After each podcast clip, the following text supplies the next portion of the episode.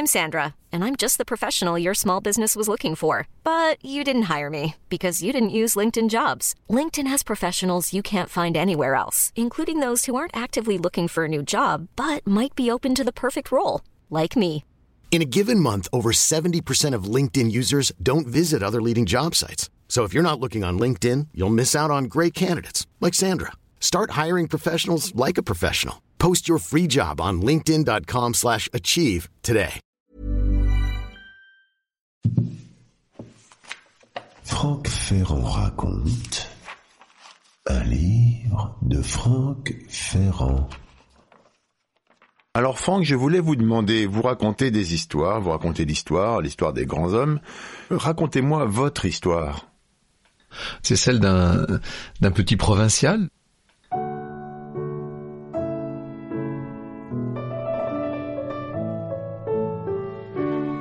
Je suis d'une famille euh, tout à fait modeste et euh, le moins qu'on puisse dire c'est que le niveau culturel à la maison était pas très élevé. J'avais des parents qui avaient une grande révérence pour la culture, ça ça compte. C'est-à-dire qu'ils nous disaient toujours que le savoir était très important, dès qu'ils voyaient des gens cultivés, ils avaient un très grand respect, etc. Mais nous-mêmes, nous n'avions quasiment pas de livres. Ma mère lisait des romans, notamment des romans historiques. Elle lisait beaucoup Pearl Buck, par exemple, je me rappelle. Mon père ne lisait pas. Nous ne visitions pas de musée du tout, alors là n'en parlons même pas. Euh, C'était une comédie terrible pour essayer de visiter une cathédrale ou un château. Nous avons dû passer en allant rendre visite à ma grand-mère à Rouen devant la cathédrale de Chartres 30 fois sans jamais nous arrêter ne serait-ce qu'une fois. Ça me rendait malade à chaque fois, j'en étais malade pendant une heure et puis j'oubliais jusqu'à la fois suivante. Je ne suis pas né dans un monde culturel.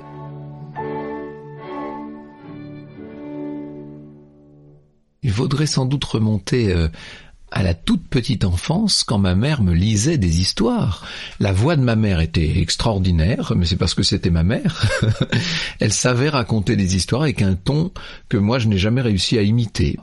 Euh, il est possible que à l'école primaire, lorsque l'institutrice nous racontait de nouveau, ça ait éveillé en moi euh, ce qui ne demandait en quelque sorte qu'à entendre des histoires.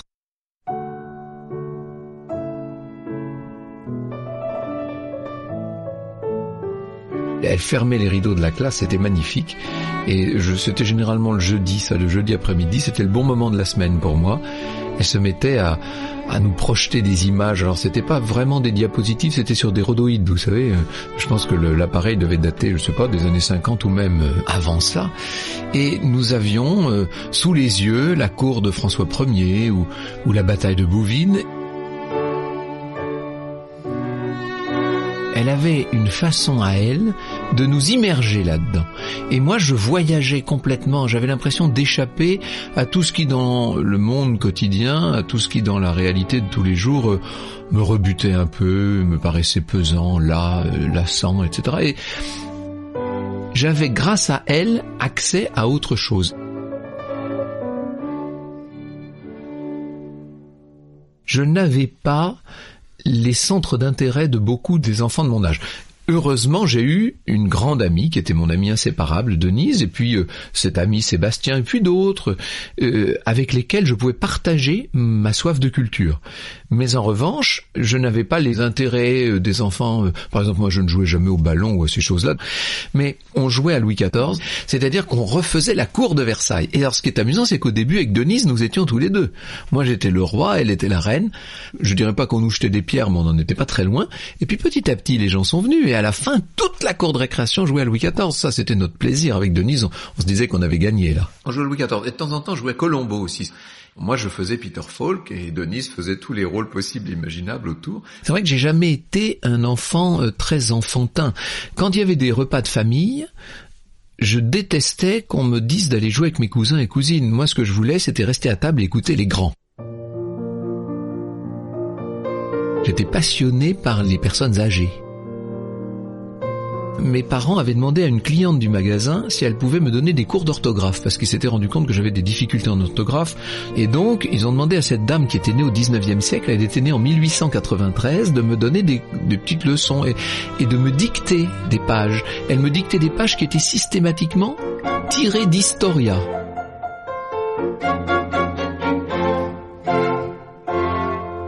Cette dame, Madame Vidonne, en même temps m'apprenait les bonnes manières, m'apprenait comment se tenir. Elle était très bien, cette dame. C'était une dame du passé, vraiment. Et rien ne me fascinait tant que l'entendre me raconter des histoires qui avaient eu lieu pendant la Première Guerre mondiale ou dans les années 20. Pour moi, ça, c'était le, le summum du plaisir. J'avais l'impression d'élargir mon amplitude personnelle. C'est comme si, euh, sachant que j'allais vivre euh, au mieux 75 ou 80 ans, là j'avais l'impression grâce à elle de pouvoir rajouter 70 ans en arrière.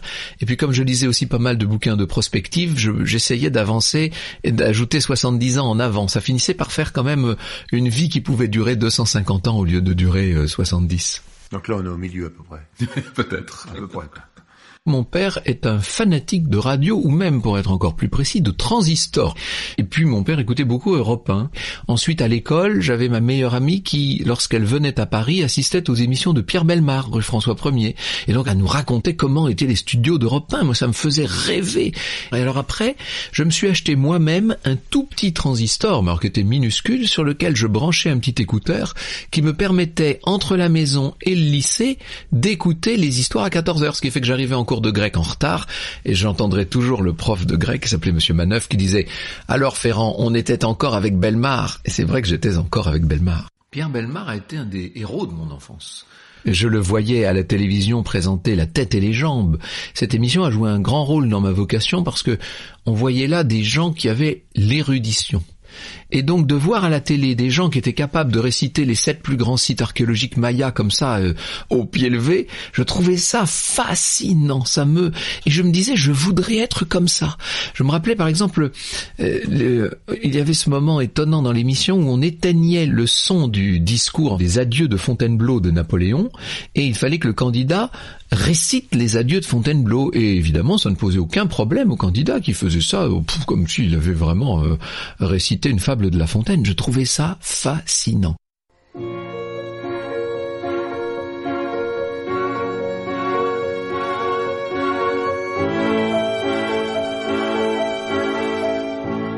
Vers l'âge de 10 ans, j'ai commencé à m'intéresser à la musique classique. On n'avait jamais eu de musique classique à la maison. Pas un seul morceau. Les autres c'était ACDC ou Bruce Springsteen, et moi c'était Herbert von Karajan. J'avais un grand ami avec qui j'étais inséparable, qui m'initiait, si je puis dire, à la musique, à la peinture, à la poésie, à tout ce qu'il y a de culturel ou de, à tout ce qu'il y a de magique dans le monde finalement. On allait au concert, alors que mes parents n'avaient jamais mis les pieds une seule fois dans un concert de musique classique. Moi, j'allais systématiquement à tous les concerts de musique classique qui étaient donnés à Poitiers, etc. C'est ça que je trouve génial, c'est que vous n'êtes pas né chez vous, mais vous en avez fait votre chez vous. C'est vrai peut-être. je me suis fabriqué mon monde.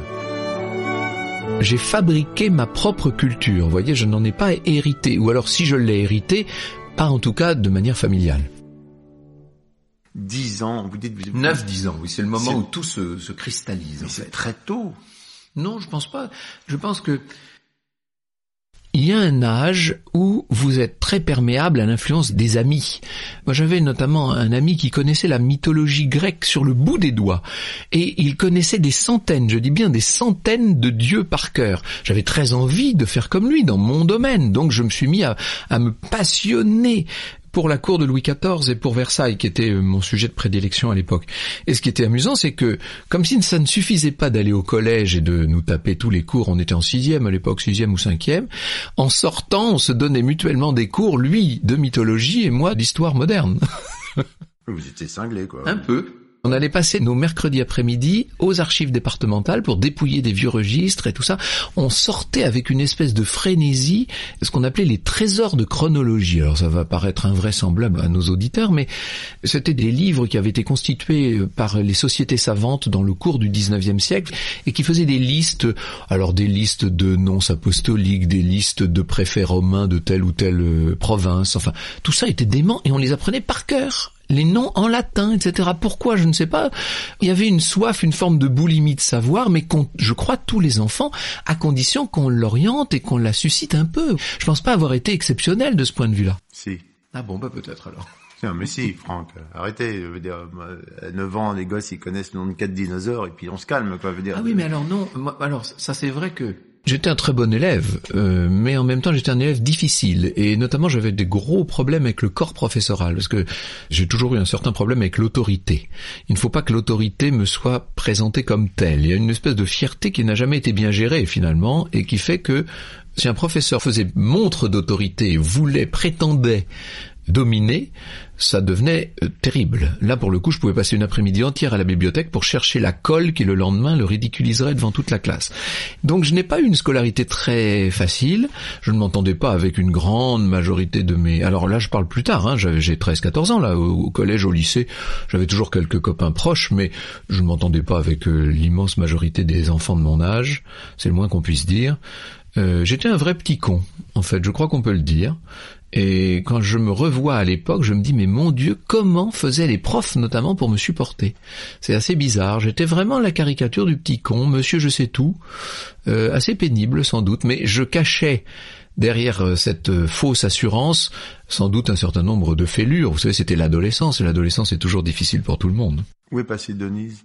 Alors Denise, hélas, nous avons été, si je puis dire, séparés par les classes, parce que moi j'ai fait latin et grec, et elle ne faisait pas ça. Donc du coup, on n'était plus dans les mêmes classes.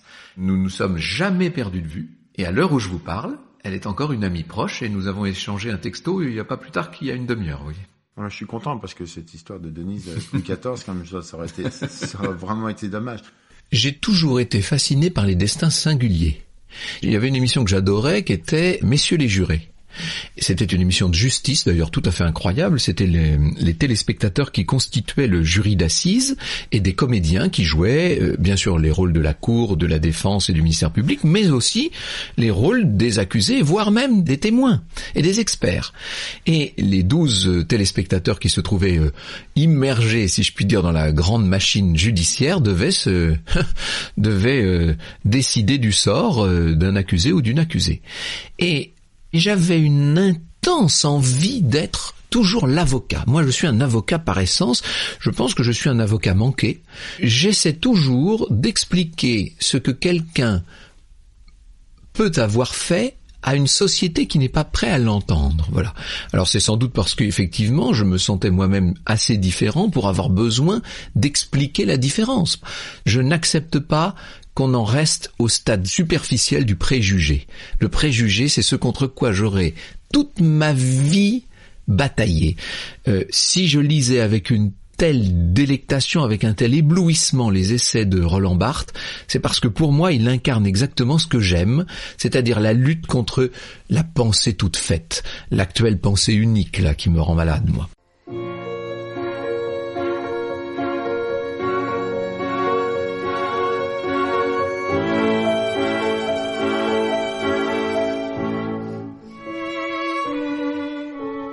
Je suis arrivé à Sciences Po le jour, ça ne s'invente pas ça, le jour de mes 18 ans. Et donc je me suis retrouvé à Paris du jour au lendemain à 18 ans et pendant, euh, on va dire, euh, au moins jusqu'à mon diplôme et même jusqu'au diplôme de l'école des hautes études, donc en 91, ça veut dire pendant 6 ans là, de 18 à 24 ans, euh, bah, ce sont les études supérieures. C'était un moment difficile pour moi. Je ne savais pas où me situer ni comment. Ce ne sont pas de très belles années. Ce sont des années de de difficulté, d'effort, d'absurdité, un peu de, en tout cas de confrontation à l'absurde. C'est-à-dire que j'avais le sentiment de ne pas être dans la bonne direction. Je ne sais pas d'où venait cette espèce de, espèce de masochisme qui faisait que j'allais toujours dans les voies qui n'étaient pas pour moi en fait. Comme si ça aurait été trop facile d'aller là où on m'attendait. J'aurais fait des études de lettres ou, je serais ensuite allé faire l'école du Louvre pour me passionner pour la peinture qui est ma vraie passion dans la vie. Ça aurait été plus simple. Ben non. Je ne sais pas pourquoi je faisais du droit administratif à Sciences Po. Au milieu de gens que je détestais en plus parce que alors tous ces profs qui étaient euh, des membres de cabinet ministériel, des directeurs d'administration centrale, des grands commis des services déconcentrés de l'État et tout ça, je n'avais aucune forme de sympathie pour ces gens-là. Et l'espèce de discours abrutissant qu'ils nous assénaient à longueur de journée, c'est celui qu'on reproche aujourd'hui à nos politiques. C'est-à-dire que nos politiques, ils ont été formés en même temps que moi dans les mêmes écoles, et on leur reproche tout simplement cette vulgate qu'on nous a fait apprendre par cœur à l'époque. Je pense qu'on ne dira jamais assez le mal qu'a pu faire, d'une façon générale, à nos sociétés occidentales, la technostructure qui s'est mise en place dans les années 80, en fait. J'ai recommencé à vivre à 25 ans, en fait. Il y a cette période-là entre les deux qui est un peu difficile, qui est un peu l'angle mort. Vous retardiez le moment d'être vous-même, en quelque sorte. Exactement, peut-être, oui, vous avez raison. On ne peut rien vous cacher. Vous aussi, vous pouvez me cacher un tas de trucs, je vois pas l'intérêt.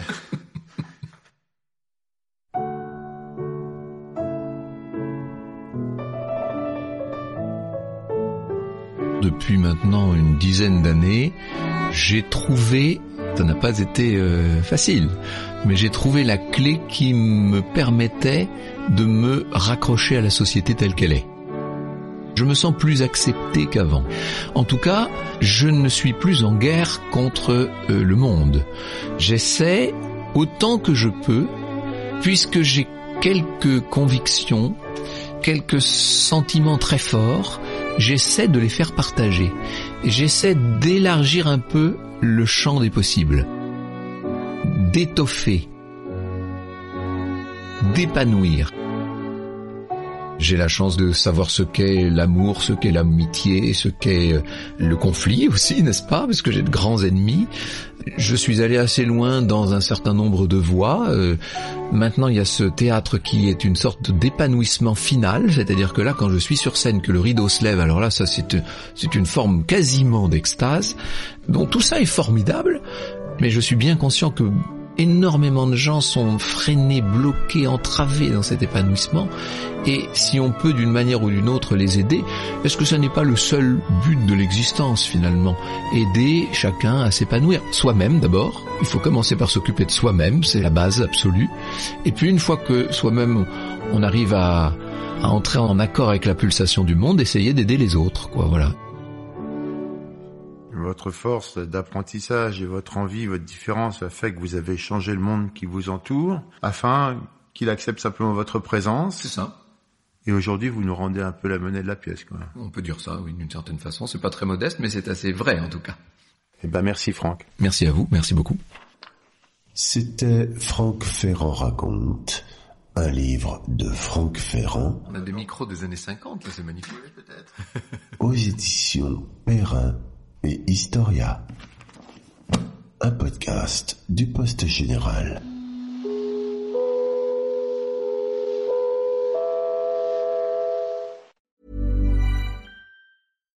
When you make decisions for your company, you look for the no-brainers. And if you have a lot of mailing to do, stamps.com is the ultimate no-brainer. It streamlines your processes to make your business more efficient, which makes you less busy. Mail checks, invoices, legal documents, and everything you need to keep your business running with Stamps.com. Seamlessly connect with every major marketplace and shopping cart. Schedule package pickups and see your cheapest and fastest shipping options from different carriers. With rates up to 89% off USPS and UPS rates. And with the Stamps.com mobile app, you can take care of mailing and shipping wherever you are. Make the same no-brainer decision as over 1 million other businesses with stamps.com. Sign up with code program for a 4-week trial plus free postage and a free digital scale. No long-term commitments or contracts. That's stamps.com. Code program.